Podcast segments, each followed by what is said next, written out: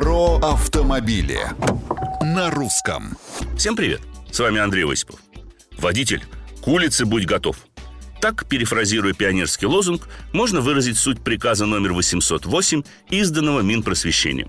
Он вступит в силу 1 сентября этого года и сильно изменит процесс подготовки будущих водителей. Во-первых, хотя общее количество часов практического обучения останется неизменным, большая их часть будет проводиться на улицах и даже на автомагистралях что, на мой взгляд, весьма полезно, поскольку погружает будущего водителя в дорожную реальность.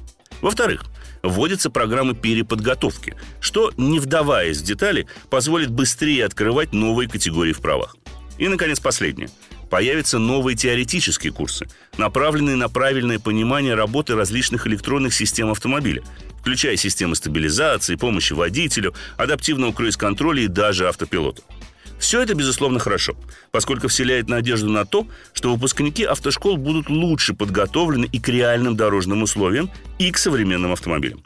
Главное, на мой взгляд, чтобы и преподаватели были обучены соответствующим образом. Комментарии, мнения и предложения оставляйте на страничках Русского радио в социальных сетях. Это был Осипов про автомобили на русском.